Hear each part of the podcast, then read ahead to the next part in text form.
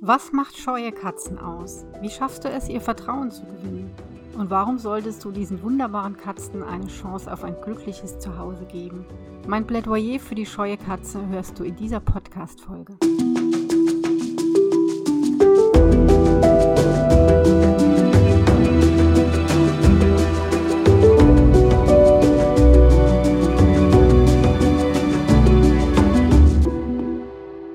Katze Podcast. Ich bin Katja Henop, deine Expertin fürs Katzenwohl.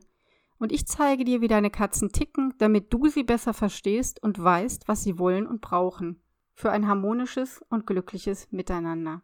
Ich lebe mit einer, einer scheuen Katze. Oder sagen wir mal besser, einer zutraulichen Katze, die mal menschenscheu war und jetzt nur noch vor Fremden mäßige Furcht zeigt. Maggie, so heißt meine große Glückskatze, lebt mit ihrer gleichaltrigen Freundin Ruby. Vielleicht erinnerst du dich an sie. Das ist der rot-weiße Kugelblitz, der sich immer so gern auf dem Boden wälzt und wohlige Grunzlaute von sich gibt. Ja, eine Katze, die nie menschenscheu war, aber misstrauisch fremden Personen gegenüber, seit gut zehn Monaten bei mir. Die kätzischen Familienmitglieder, die vor diesen beiden ihr Leben mit mir teilten, waren vieles. Türenaufspringer, Dachkletterer, Futterdieb, Hahnmarkierer und vieles mehr. Aber niemals hatten sie Angst vor Menschen.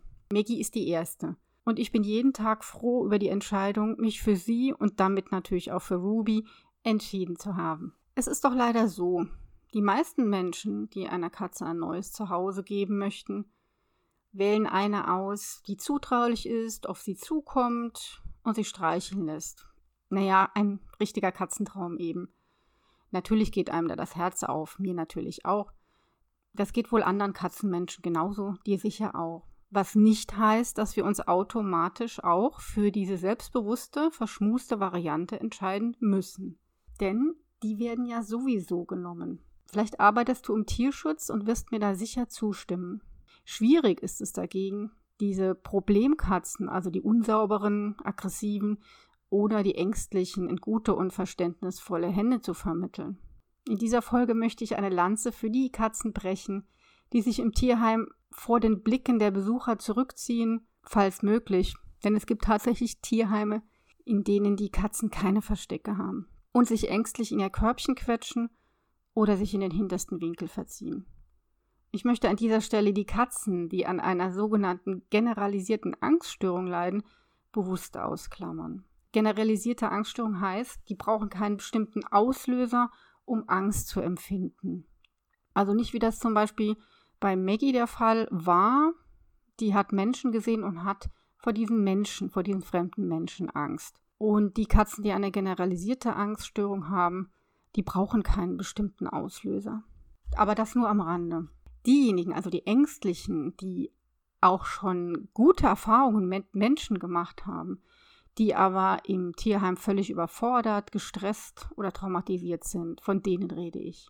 Und gerade die, die auch noch diesen sanften Ich wehre mich nicht Charakter haben, die mit großen, angstgeweiteten Augen regungslos abwarten, was passiert und vor Angst einfrieren, also ganz regungslos werden, anstatt sich mit Zähnen und Klauen zur Wehr zu setzen. Genau wie meine Maggie vor zehn Monaten.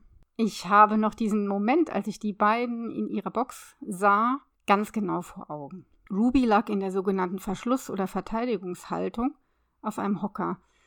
Also diese Verteidigungshaltung zeigen zum Beispiel auch Zootiere, die den Blicken der Zuschauer völlig wehrlos ausgeliefert sind. Und diese Haltung erkennst du daran, dass die Katzen ihre Extremitäten und den Kopf ganz eng an sich gezogen haben und die Augen zupetzen und in einer angespannten Körperhaltung da liegen. Und so lag Ruby da. Und Maggie befand sich auf der hinteren Fensterbank, lang ausgestreckt, weil sie sich offenbar dort sicher fühlte. Denn da kam man als Besucher nicht an sie ran. Wir sahen uns an, ich blinzelte und sie blinzelte tatsächlich zurück.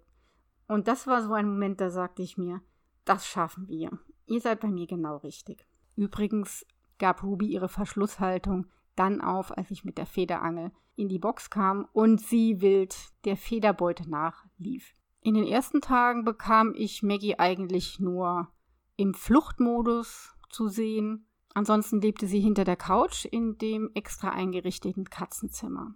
Aber nachts hörte ich die beiden immer, wie sie auf dem Dachboden wirklich rumspielten, sich jagten und offenbar ihren Spaß hatten, was typisch ist für ängstliche Katzen, also vor menschenscheuen Katzen. Die kommen dann nachts raus, fressen nachts, spielen nachts. Nach und nach traute sie sich wenigstens in die Küche, weil sie ihr Heil wirklich im Essen sucht. Und Essen geht hier über alles.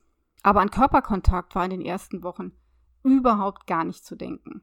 Das war auch vollkommen okay für mich, denn ich wusste ja, diese Katze vertraut dir nur, wenn du dich wirklich zurückhältst, sie niemals bedrängst und sie kommen lässt. Das ist eigentlich das beste Rezept. Ich fand es übrigens extrem spannend und bereichernd, mein theoretisches Wissen als Katzenpsychologin nun eins zu eins in der Praxis umzusetzen. Und war natürlich auch ein bisschen aufgeregt, ob ich das schaffe.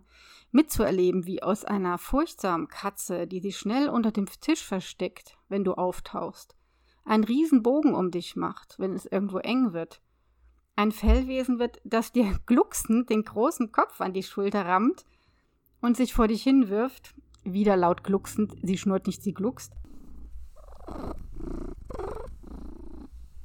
und dir den flauschigen weißen Bauch präsentiert, dann macht dich das einfach nur glücklich. Bei Maggie vollzog sich diese Verwandlung relativ schnell. Nach vier Wochen, oder ich glaube schon früher, schlief sie bei mir im Bett, obwohl ich sie bis dahin noch überhaupt nicht anfassen durfte. Nach drei Monaten versteckte sie sich nicht mehr vor Besuch, aber wir haben auch trainiert. Und nach vier Monaten genoss sie ihre Streicheleinheiten, wobei der Kopf, glaube ich, da noch immer Tabuzone war. Es kamen und kommen immer wieder kleinere, neue, unglaubliche Fortschritte hinzu. Dass sie mir mit Vergnügen ihren Kopf an die Schulter rammt und sogar zweimal ins Gesicht, das wäre vor vier Wochen noch undenkbar gewesen. Denn, wie gesagt, Berührung am Kopf ließ sie erst sehr, sehr spät zu und begann diese auch sehr spät spät zu genießen, aber jetzt liebt sie es. Ja, diese kleinen, aber unbezahlbaren Fortschritte auf dem Weg zu dieser vertrauensvollen Mensch-Katze-Beziehung lösen ein unbeschreiblich warmes Gefühl in mir aus. Und sicher auch bei dir, wenn du Ähnliches erlebt hast wie ich. Ehrlich gesagt kann es natürlich Jahre dauern, bis dir deine Katze vertraut, also wirklich richtig vertraut, und sie völlig unbeschwert ihr Leben mit dir genießen kann. Das kommt eben ganz auf ihre Vorgeschichte und ihre Persönlichkeit an. Und da will ich dir auch nichts vormachen, aus meiner Erfahrung geraten solche ängstlich zurückhaltenden Katzen viel schneller wieder in diesen Angstmodus, als eine Artgenossin, die ein kindliches Urvertrauen besitzt. Dazu möchte ich dir eine Episode schildern, die mir mit Maggie passiert ist und die mich wirklich bedrückt hat. Also, wie ich ja eben schon sagte, ist Maggie ein kleines Fressmonster, was daran liegt, dass sie wohl als Kitten niemals genug Nahrung bekam, sodass sie jetzt so eine Art Störung entwickelt hat. Also sie geht an alles, ne, an, das kann auch verschimmeltes Brot sein, das ist ihr ganz egal. Und sie geht immer, nachdem ich mir was zu essen gemacht habe, in meiner Abwesenheit auf der Küchenplatte oder Arbeitsplatte entlang und sucht, ob sie noch ein Krümelchen findet. Das darf sie auch, ich kann es eh nicht kontrollieren, sie macht es eben. Und eines Tages habe ich sie erwischt, wie sie am Spülbecken saß und dort geschleckt hat. Und zwar war wohl in einem Teller, ja, noch, ich glaube, Nudeln mit Pesto und sie steht auf Pesto, was sie natürlich gar nicht fressen darf. Und ich hatte in diesen Teller tatsächlich Wasser und Spülmittel gemacht und sie hat trotzdem daran geschleckt. Jetzt kannst du dir vorstellen, dass ich da wirklich mich erschreckt habe, weil meine Katze, sie soll nun wirklich kein Spülmittel aufnehmen. Und dann habe ich zum ersten Mal, was gar nicht meine Art ist, da passe ich wirklich extrem auf, es wird mir auch nie in den Sinn kommen, ich glaube, ich habe in die Hände geklatscht und auch relativ laut, oh, was machst du denn da? Geh da weg. Und dann hat dieses Wesen, das mir bis dato vertraut hat, wieder diese ganz großen, angstgeweiteten Pupillen bekommen, die wirklich andeuten, ich habe Angst vor dir. Und dann ist sie auch ein bisschen erstarrt. Also das war ganz furchtbar für mich, weil ich es gar nicht ertrage, wenn eine Katze Angst hat oder ein anderes Lebewesen, wenn ich Angst erkenne. Also das ist das mit das Schlimmste für mich. Und natürlich habe ich dann wieder beruhigend auf sie eingeredet. Ähm, das ging dann auch. Sie war aber ein bisschen misstrauisch. Und ich habe das Ganze dann geklärt mit Bestechung, also mit Leckerchen und unserem Entspannungssignal, das ich vorher eingeübt hatte mit ihr, schon von Anfang an. Und dann, ja, ging das auch wieder. Aber diesen Blick werde ich nicht vergessen. Und Deswegen wirklich mein Tipp, auf gar keinen Fall laut werden. Nicht strafen, nicht schimpfen, ganz viel Geduld haben, Verständnis und mit Liebe erziehen und für ein wirklich Sicherheitsgefühl sorgen. Und wie ich eben schon sagte, wirklich mit Signalen arbeiten. Und das klappt wirklich gut. Diese Episode, wenn man, wenn ich mir vorstelle, das wäre meine verstorbene Flo gewesen, die ich aus einem privaten Haushalt habe und die wirklich ein richtiges Urvertrauen besessen hat. Ja, also da konnte man in die Hände klatschen oder, oder auch mal laut sagen, Flo, was machst du denn jetzt wieder? Die hat sich überhaupt nicht stören lassen. Gar nicht. Und war auch nicht erschreckt, hatte nie Angst. Ich habe diese Katze nie mit Angstaugen gesehen. Und das ist eben der Unterschied. Dessen musst du dir bewusst sein, dass du solche Katzen wie Maggie, diese, die schnell in den Freeze, in diesen starren Zustand kommen, ganz, ganz leicht wieder erschrecken kannst, sodass sie Angst haben. Für wen sind denn diese zauberhaften menschenscheuen Katzen geeignet?